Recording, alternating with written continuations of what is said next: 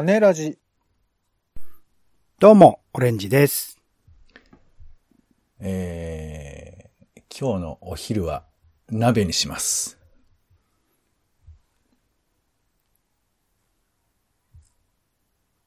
え？え？あ、ポンですよ。世の中全部種にしよう種ラジよろしくお願いします。やっ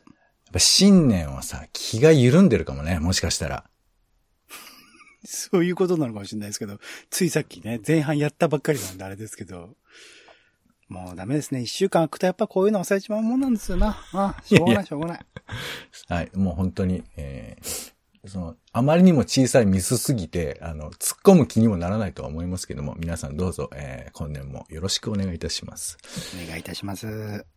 はい。ということで、えー今週楽しみたい映画、テレビ、イベント、展示など様々な娯楽ごとを、えー気になったものを拾ってご紹介する種助のコーナーです。んでは、まずは、先週、年末年始にかけてということですね。えー楽しんだ娯楽を聞きましょう、オレンジさん。はい。僕はそうですね。映画で言えばやっぱ一番大きいのは、スパイダーマンノーウェイホームが一番大きかったですが、その他にもね、映画で劇場版呪術廻戦ゼロとか、あとは配信で、えっと、Unext メアオブイーストタウンというドラマ、あと Netflix で真夜中のミサというドラマも一通り見まして、あと、先週かな始まったばかりで、ディズニープラスでね、ボバフェット、まあ、えっ、と、スターウォーズのね、えー人気キャラクターの新しいシリーズのドラマが始まったということで、こちらもめちゃくちゃ興奮しているところなんですが、そうね、スパイダーマンの話したら怒るでしょ、ポンちゃん。あの、でも大体だって、あの、今日収録1月9日ですけど、大体の人が、あの、興味持ってる人は怒るよ。でも大体興味持ってる人はね、初日か2日目に見に来てるいや、と思そなうんんだよわけはない。本当ね、その考え方変えた方がいいよ。本当？で僕のタイムラインだともうバンバンもうネタバレもしちゃってるからいいのかなっていうなんなのはあるんだけど。そのタイムライン至上主義だねでは僕もちゃんと保ってるよ。その文字面ではもう見えちゃったらもう終わりだから。はい、そそうなってく。るとあれなんですけど。うんあ、じゃあ、一つだけ言うならば、あ、ちょっと先に俺言わせて。俺さ、もう、このね、えー2022年何を一番最初に映画見ようかって結構検討してて、で、検討した結果やっぱスパイダーマンだろうと。いうこえ、とで。でもそれなんかポンちゃんらしくなくない？それはなんか、いや それみたいな感じよ。いや、一発目はそういうのでいい。いや、だから何でもいいんだけど、で、うん。だから、うちにいるからさ、だから、スパイダーマンのとりあえず、えーサムライミ版と、あと僕、アメージングスパイダーマン見てなかったから、ああ、なるほど、なるほど。そう、それを一通り見直しをして、うんうん。で、これが東映チャンネルに登録して、東映版スパイダーマン見ようって言ってる、その矢先に、あ、いでも、それ、それよ。それそれ、一つ言っておくならば、はい。ダメよ。過去のシリーズ全部。部見といた方がいいっす。あ、わかった。もうじゃあ、そこ、そこまでにしとこう。そこまでにしとこう ん本当にそれの方がぜ絶対にいい。俺もちょっと忘れてるとこあったけど、絶対にそれの方がいいと思ったんで。う。あの、だから僕も。あの、MC が、MCU がメインの、あの、アイアンマンが出てくるスパイダーマン結構好きなんですよ、ホームシリーズも。うん、うん、うん。だけど、改めてね、サムライミ版を見るとね、MC? どれ？MCU ね。MCU。?MCU ね。はいはいはい。サムライミ版のトビー・マグワイアがすっげえいいんだよね、なんか。うん、うん、うん。だから多分時代もあるんだろうけど、いけてないキャラクターの造形の仕方が、まあ古いっちゃ古いのかもしれないけど、うん本当にスパイダーマンになっていくところが丁寧に描描かれてて、うん、なんかやっぱ苦労してやっと映画化にこぎつけた感あるなってのもあるんですけど、それうんうんとかを見て今僕あの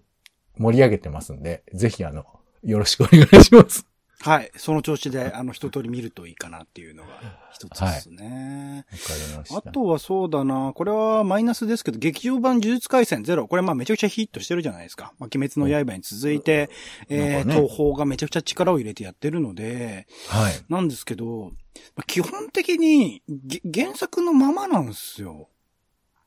ほうほう。まあまあ、そそういうもんなんじゃないの？原作漫画、まあ、あれだけ原作漫画もめちゃくちゃ売れてるので、読んでる人もはい多いだろうしって思った時に、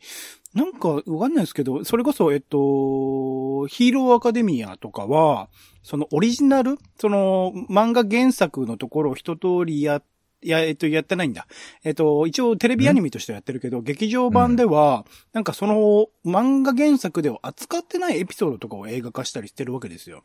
えー、ワンピースとかもそうだね。オリジナルで原作者さんの、えっと、脚本にちょっと手を入れてもらいながらやってるみたいなところある中で、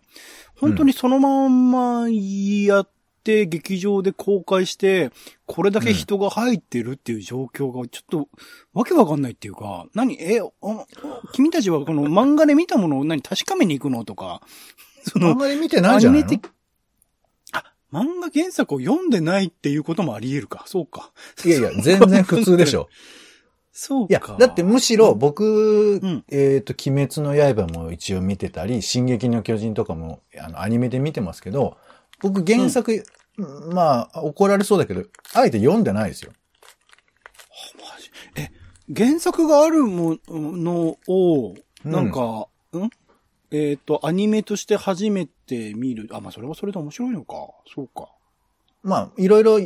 楽しみ方あるんでしょうけど、僕は、あの、原作を読んだ時のど、びっくりした気持ちをアニメで感じたいと思っているから、うん、なんか確かめ算って今言ったけど。それってあります？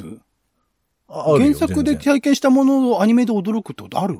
あ、じゃだから、原作のドキ、あ、こうなんだっていう感覚を、原作読んでからアニメ見ると、アニメでそういうふうに思えないじゃん。確かめになっちゃうじゃん。あ、そう、まさしくそれを言ってる。そうそう。あ、そうじゃなくてってことか。全く読まないってことか。そう、原作を、まあ読みたい気持ちもあるけど、あとまあ僕はあの漫画をその、そもそもあんまり読む習慣がないので、うん、まあアニメ化してもらったところで、まずは初めて筋を知りたいなというまあ、思ってるけど、まあ、アニメだけ楽しんでる人も結構多いんじゃないですかね。はあ、なるほど。それを、そっか。初めてのものとして楽しんでるからあれだけヒットするのか。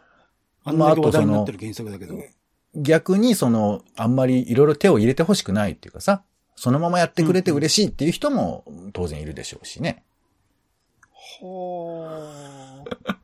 違和感があるみたいですけど。いや、視点としてそういうものがなかったので、ごめんなさい、なんか、ただただ怒った感じになっちゃいましたけど、そうか。あいやいやいやそういうのがあるんですね。うん。初めて、そうか。ま、まあ、でもさ、スパイダーマンなんかで思うと、同じ原作でも、いろいろ変えられるんだなって思うと、まあ、やっぱり演出の違いとかはきっとあると思うよ。ここでこういう風に歩いてたとか、ね。MCU の、そうですね。その使い方のうまさというかね、アメコミで明確に原作、それこそ、スターウォーズとかもそうなんだけど、原作としてそういうのがある中で、やっぱ今風、今的な要素を確実に盛り込んでくるし、漫画ではできないような表現みたいなことをちゃんとチャレンジしようとしてるっていう意味で言うと、確かにそこら辺を求めてしまってるのかもしれないですね。うん。いや、だからきっとね、気がつかないだけでいろいろ演出も凝ってたりもするし、今度ほら、あの、うるせえ奴らっていうさ、昔アニメでやってたやつ、またリメイクしますけど、多分ね、うん、あの、あの当時の演出とまた違った演出が加わると思うから、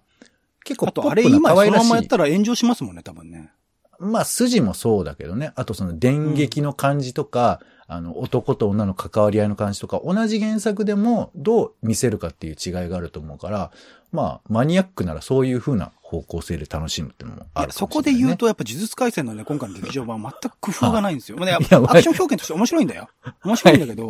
はあ、何もアップデートしてない。うん、じゃあ、それと、あの、それはね、呪術回戦砲弾の回でお願いします。はい。ぜひぜひ。はい。ポンさんどうでした、はい、あ、もう僕はもう、はい、さっき言ったスパイダーマンの予習、あはい。予習復習をしております。なるほど。はい。ご、ごごろでもね、やるみたいですよ。またね。あらあら。ね。はい。では、えー、気になる新作映画から参りましょう。オレンジさん。はい。結構、まあ、今年というか2022年は僕はアジア方面に注力していこうというか、まあ、日本も含めてなんですけどね。日本、台湾、香港、中国、韓国、まあ、そこら辺の映画を中心的に見ていこうかなと思っているところでもあるので、今回日本映画とかをピックアップしました。まずは二人の世界という作品ですね。えー、トランスジェンダーとシスジェンダーのカップルがたどる10年間を描いたラブストーリーということで、えー、まあ、トランスジェンダーの方を描いた映画を、まあ、日本だと、えっと、ミッドナイトスワンとかね、草薙剛さんが主演でやって、いろいろと、まあ、ね、あの、問題にもなった、話題にもなった作品でもあったりとかして、そこら辺をこう、適切に、あの、リアルに描いているかっていうところは、かなり厳しく見られているところでもあるっていう中で、この本作においては監督自身がトランスジェンダーをま公言されている方でもありというところなので、僕は、えー、この方の作品今までに見たことないんですけど、PFF アワード2011で審査員特別賞も受賞されている飯塚監督という方が取られているらしいので、まあどういう風な描かれ方、それこそハリウッドとかだったらね、それこそ、えっ、ー、と、トランスジェンダーとハリウッドとか、えっ、ー、と、ドキュメンタリー番組もあったりとか、最近のポーズとかね、いろいろな作品におけるそのトランスジェンダーの表彰っていうものが、えっ、ー、と、アップデートされている現状の中で日本の映画としてどういうふうにそれを描いていくのかっていうところも気になっていくし、ゆくゆくはね、こういうものをあえてトランスジェンダーってこういうふうに、あの、捉えなくても普通にこう、ドラマの中で描かれる。まあ、今の日本の、えっ、ー、と、地上波ドラマとかではその傾向が、あの、高まっているようにも思いますけど、そういうふうになっていけばいいなというところの一歩として、えー、二人の世界という作品注目しております。あとは、えっと、無声っていうものかな。えー、うん、声のえー、ないというふうな書くもので、台湾のローア学校で実際に起こってしまった性暴力事件を描いた社会派ドラマというところ、こちらも、えっ、ー、と、2020年の東京フィルメックスに出品されてたっていうタイミングで、僕もこのタイミングで見たかったけど見れなかった作品でもあったので、ずっと楽しみにしていた。それこそ、えっ、ー、と、ちょっと前に紹介した金馬賞というね、台湾のアカデミー賞とも言われる賞でもノミネートされていたような作品というところで、まあ、描かれているものの、その問題の大きさもさることながら、そこから、まあ、台湾は今こういうね、えー、現代に起きている問題とかを的確にこのエンターテインメント性ある映画作品に取り入れていくってことはすごくうまい。まあ、台湾全体っていうのもあれだけど、日本に来てる台湾映画はそういう映画が多かったりするので、本作においてそこの部分どういうふうに、えー、社会的な問題を描いていくのかっていうところが、えー、気になっているので、えー、見に行きたいなと思っております。そんな感じかな。はい。はい、ありがとうございます。えー、僕からは、えー、なんなんだという日本の映画ですね。うん、えー、結婚から40年を目前にした三郎と美智子。ある日文学講座に出かけた美智子は交通事故に遭い、昏睡状態となってしまう。突然のことに途方に暮れる三郎が美智子の趣味だったカメラに残されたフィルムを現像すると、そこには知らない男の姿があったという話で、あの、まあ、あの、夫婦の知らない秘密が明らかになるみたいな映画って、まあ、いっぱいあるとは思うんですけど、自分がもしさ、パートナーの秘密を知ったときに、どうするのかなっていうかさ、冷静でいられると思います？まあまあ、何の秘密なんだよって話もあるけど、でも、その、ね、近しい関係で秘密を持たれるってあんまり、まあないこともないけど、あんまりないじゃないじゃない。でも夫婦って、多分他人が出会うから、やっぱりそれはあるっちゃある。知らないこともあるかもしれない。でこの体験、あんまり僕大きくしたことがないので、っていう意味で、ちょっと夫婦の秘密でどれくらいドキドキするのかなとかさ。まあよく言いますけどね、浮気がどうとかとかね。まあそんな話もありまして、えー、これがいろいろね、あの、出演してる人たちも面白そうなので、なんか、三崎の兄弟の、えー、に出てた、えー、和田さんとかも出るみたいですね。はい。ということで、なんなんだという作品、ちょっと気になっております。では、名画でいきましょう。はい、今週の気になる名画座は、てけてけてけて。今週も、早稲田松竹さんでございます。1月15日から21日、放射オーシェン監督のね、えー、過去作の2本立てというところで、まあ、歴史を描いたフラワーズ・オブ・シャン、えー、上海、そして、えー、青春映画としての憂鬱の楽園という2本立てということで、僕、放射オーシェン監督、そんなに作品数見てないので、こういう機会をね、利用して、劇場でかかってる機会、貴重だと思いますので、えー、ぜひ見に行きたい。あと、なんか、放射オーシェン監督についてのドキュメンタリー作品も、レートショーで合わせて上映されるそうなので、興味あったら行ってみてください。はい。ありがとうございます。では気になる家映画ですね。お家で楽しめる映画をご紹介します。えー、今週から午後のロードショーではスパイダーマンなんかもやったりしますよ。はい。そんな中、私今回ご紹介するのは、えー、NHKBS シネマの岸辺の旅という、えー、黒沢清監督の作品ですね。これご覧になりました、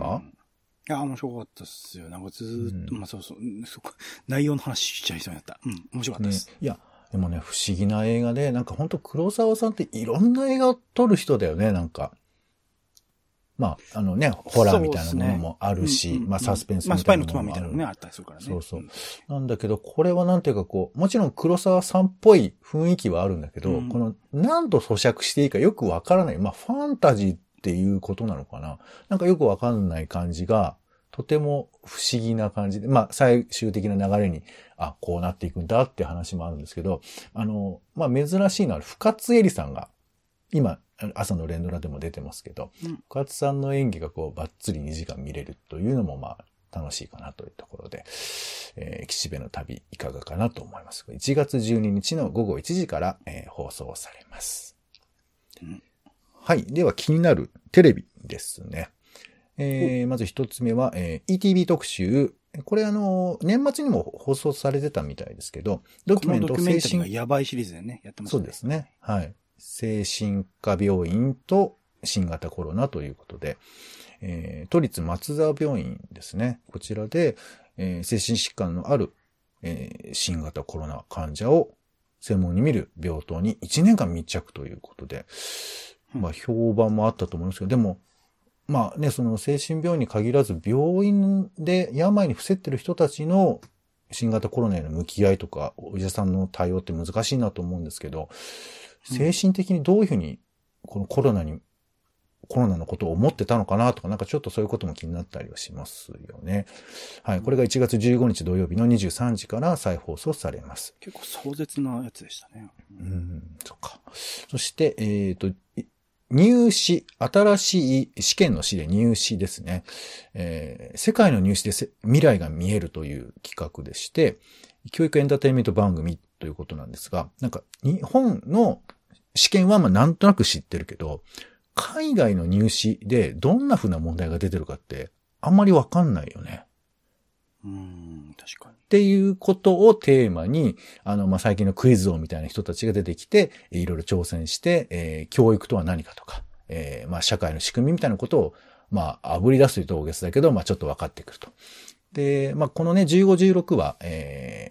大学の入試の試験もあったりするので、まあそういうふうなトピックスになるのかななんて思ったりもします。まあちょっと気になる人は見ていただいてもいいかなと思います。はい。では、オレンジさんお願いします。はい。これ、もう別枠って言うとあれですけど、まあ前まで週刊ドラマ語り扱ってたから触れてなかったですが、気になるアニメということで、ほうほう2022年の冬アニメももうすでに始まっているものもバタバタ出てきているタイミングではあるんですが、えいくつか気になるのがあったので紹介します。一つ目が、えっと、オンエアできないっていうもので、こちらはまあ BS テレ東という会社、テレビ東京の BS 版にえー在籍をされている真船かなさんという方が、テレビ東京の制作局自体に AD として働いていたエピソードを漫画にされたんですね、まふねさんってことは、漫画家で。ほうほう。で、まあ、ネット上でも話題になってたんですけど、そのオンエアできないという漫画をお原作としたアニメというところで、へーまあ、テレビ東京制作の裏側みたいなことは、まあ、ものすごくコメディタッチに描いているものだったりすると思うので、で、ナレーションが川島さんだったりとかね、あと音楽番組が描かれるんだけど、はいそれの司会が、はい、あ、そうそう、ごめんなさい、キリンの川島さんね、大活躍。あと音楽番組の司会が山里亮さん。こちらはまあテレビ東京でね、実際に音楽番組をやってらっしゃる方でもあるというところであると思うんですが、ミュージえー、ックスか？出てたり、あ、そうそうそういう、そう。だからそこら辺のお背景を知るという意味でも面白いかもしれないというところの、えっ、と、オンエアできないという作品と、あとこれはまあものすごく注目されてますね。平家物語。えっ、と、すでにまあ、FOD では配信をしていて、す各所で話題になっていますが、えー山田直子さん、京都アミニメーションにいらっしゃいました。もう辞められたのかな？えー山田直子さんが監督をされて、えー脚本、まあまあアニメの脚本の大家と言ってもいい吉田玲子さんが脚本をされて、で、キャラクター原案が漫画家の高野文子先生とか、なんかその組み合わせ座組としても、ものすごい座組であり、すでに話題になっている作品でもある。しかも、まものすごい大大物の平家物語を描いてるっていうところはもう期待しかない。だから逆にハードルが上がりすぎて、なんかちょっとでもあれだったら、マイナスになってしまうかもしれないっていうリスクも抱えながらですけど、すごく楽しみにしていたものでもあるので、こちらも、えっ、と、フジテレビで、えっ、と、1月12日からですね、えー水曜日からやります。さっきのオンエアできないは1月9日からもうすでに始まっていますね。日曜日から始まっています。あともう一個だけこれポンさん興味あるんじゃないかなと思って一応紹介するんですけど、うんお昼のショッカーさんっていう、えっ、と、仮面ライダーのショッカーさんたちの日中の話らしいです。えっと、昼間、ショッカーさんたちがどういう風に、えっ、と、怪人たちにパシリとかさせられてるかみたいなことを描く話らしくって、どういう、まあなんかちょっとすごく可愛らしいデザインになってるので、すごく、えー、コミカルな感じにしてるんだろうなとは思うんですけど、えー、多分あと短いのかな？多分そんな長くない作品なのかなとは思うんですが、1月20日からですかね、東京 MX などで、えー、放送もされるそうなので、よかったらチェックしてみてください。はい。そんな感じですかね。アニメもちょっと注目していきたいなと思っております。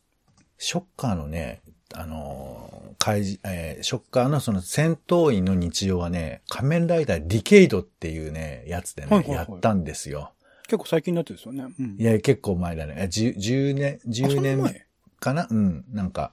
あの、今の新しいシリーズに切り替わるような時にやったんですけどね。あれもそれをマスク取る的な話？取らない的な話？確か撮ったと思うんだよね。なんかね、四畳半みたいなところでね、畳で生活してるみたいなやつだったと思いますけどね。やっぱ魅力的だよね。あれやっぱりマスク被ってるっていう話になるの？それともあれはひっついてるああいう生命体っていう捉え方なの？いいろいろパターンはあるけど、基本的にはもともと人間の人があれをやってるんで、うなんのだ、マスクというか、あの黒いね、目指し棒みたいなの被ってるっていう風に、じゃあ、こスターウォーズのトルーパーとかと一緒なんだ。うーん、そうなの？あれも俺人間というか、クローン人間たちがあれ被ってやってるからさ。そういうことああ、そう、いうことですかね。はい。まあまあまあ。じゃあちょっとチェックしてクローン人間だけじゃないか。うん。はいはい。はい。では気になるイベントを行きましょう。えー今回は、えー鶏と卵と息子の思春期というか、えー本の観光記念で、えー、重信あずささんのライブトークというのが、これ、製品生活、えー日本橋にあります、えーあの、台湾の、えー本屋ですね。そこでやるみたいで、一応あの、オンラインでのやつもあるらしいんですけど、山に入ってイノシシを飼って、解体して食べるっていう体験を書いた本の続編らしいんですよ。で、今回は家族の話なんですけど、えー、なんかちょっとその、なんていうかな、人間の生きる原点に立った人が何を見ているのかっていう話はちょっと面白そうだなということで、えー気になっております。こちらが1月16日日曜日の、えー3時から、えーやるみたいですね。はい、チェックしてみてください。それから、えー民族学とは何かというオンラインの、これはまあ講座なのかな、えー民族学とは何か、柳田折口渋沢に学び直すという本が、えー出てまして、そちらを課題図書ということで、えー勉強できる。なんか民族学ってね、知ってそうであんまり知らないので、ちょっと学べればなということで、えーこれが1月15日土曜日が初回なんですけども、8時からやるみたいなので、チェックしてみてみてください。あと、えー空想地図塾っていう、あの、まあ、チリ人さんって人がいますけど、その人のやるイベントで、世界初の空想地図学習メソッド、えー空想地図塾というのがあって、で、まあ、空想地図を書けるようになろうっていうことなんだと思うんですけど、なんか課題がすでに出されてて、その課題を提出した人は無料で参加できるんだって。すげで、調校する人は500円ということ。あ、もう実に素晴らしいっていうふうなことなんですけど。まあちょっと、あのこれね、まだ、えー、実際のイベント1月19日なので、まだ時間ありますので、まあぜひ皆さん書いていただいて参加、えー、するといいのかなというふうに思います。なんか、えっ、ー、と、もしかしたら、なんか、えー、掲載されることとかもあるのかななんてことも書いてますけどね。まあちょっと、講師は設けず、趣味者のツッコミコメントで技能を磨いていくということだそうですよ。はい。では、えー、イベントありますか、オレンジさん？僕は、だからこのイベントとか展示とか紹介するものをね、なるべく行くものを選びたいと思ってるんで、今週行くものがないっていうことですね。うん、あ、はい。ありがとうございます。うん、えー、では、展示を行きましょう。えー、展示も、えー、そうね。僕から行きましょうか。以上ですね、えっ、ー、と、現代アイヌの肖像という、えー、写真展ですね。えー、池田博さんという方の写真展でして、えー、アイヌの人たちの、まあ、ポートレート20名程度と、えー、まあ、インタビューが載っているんですけど、これあの、池田博さんの、えー、インタビュー動画というのも公開されていて、ここでまあ、どういうふうにアイヌの、えー、人たちと出会ったかとか、このテーマに、えー、出会い、えー、たどり着いたかみたいな話をしてて、結構これ大事な話されてるので、まあ、あの、えー、これは会場自体は東京都の人権プラザって、まあ無料なので行くことも全然いいんですけど、この動画ちょっと聞くだけでも、えー、意味深いかなと思いますので、ぜひちょっとチェックしてみてください。1月14日から3月31日まで、えー、展示されています。はい、オレンジさん、お願いします。僕の方は展示ではないんですけど、演劇作品ですね。えっと、夏の砂の上という作品の上演があります。えっと、松田正隆さんという方が書かれた90年代後半の長崎を舞台にした会話劇を、まあ、玉田企画という最近まあテレビ番組、テレビドラマとかのね、えー、脚本とかでも活躍されている玉田信也さん。まあご自身も俳優やられてますけど、玉田信也さんという方が演出をされる作品が、あ1月13日から23日北千住の V というところで、えー、やります。まあ V というスペースの話前もしたと思いますが、結構もともとなんだっけな、公衆浴場だったところ、地下にあるスペースを、こう全部仕切りとか取っ払って、あの、コンクリ剥き出しみたいな空間を、こう使うアートスペースであり、えっ、ー、と演劇のスペースであるというところで、結構面白い空間でもありますし、作品自体ね、田村さんの作品、まあ、田村さんが書かれてる脚本は結構、まあ、人間の、えっ、と、こう揺れ動くところをちゃんと描きながら、まあ、ものすごく笑える作品を作る方でもあるので、松田さんという作り手の方との組み合わせがどういう風に、えー、転んでいくのかっていうところも含めても、もうすでにチケットを買ってるので楽しみにしてはいるますし、完売になってる回もね、ちょいちょいあるみたいなんですが、興味あったらチェックしてみてください。はい。ありがとうございます。他にもあの、えー、印刷博物館で世界のブックデザイン2020-2021なんかもやってたりしますので、うんね、はい、これもちょっとチェックしたいところですね。はい。えー、ということで、種ラジの種助は以上でございます。えー、はい、はい、まあ、行かない場合も行く場合も、えー、いろいろと気になったものを紹介してますので、まあ、よかったらチェックぐらいしてみてもいいかなというところですね。では、終わりましょうか。はい。お相手は、えー、スパイダーマンのアメリカでやってたテレビシリーズを本当は見たいんですよ。どうやったら見れるんですかねちょっと、オレンジさんに後で聞こう。ポンと。オレンジでした。種ラジ、また。種ラジは、ほぼ毎日配信をするポッドキャストです。Spotify や Apple Podcast にて登録を。更新情報は Twitter。本編でこぼれた内容は公式サイト種ラジ .com をご覧ください。番組の感想やあなたが気になる種の話は公式サイトのお便りフォームからお待ちしています。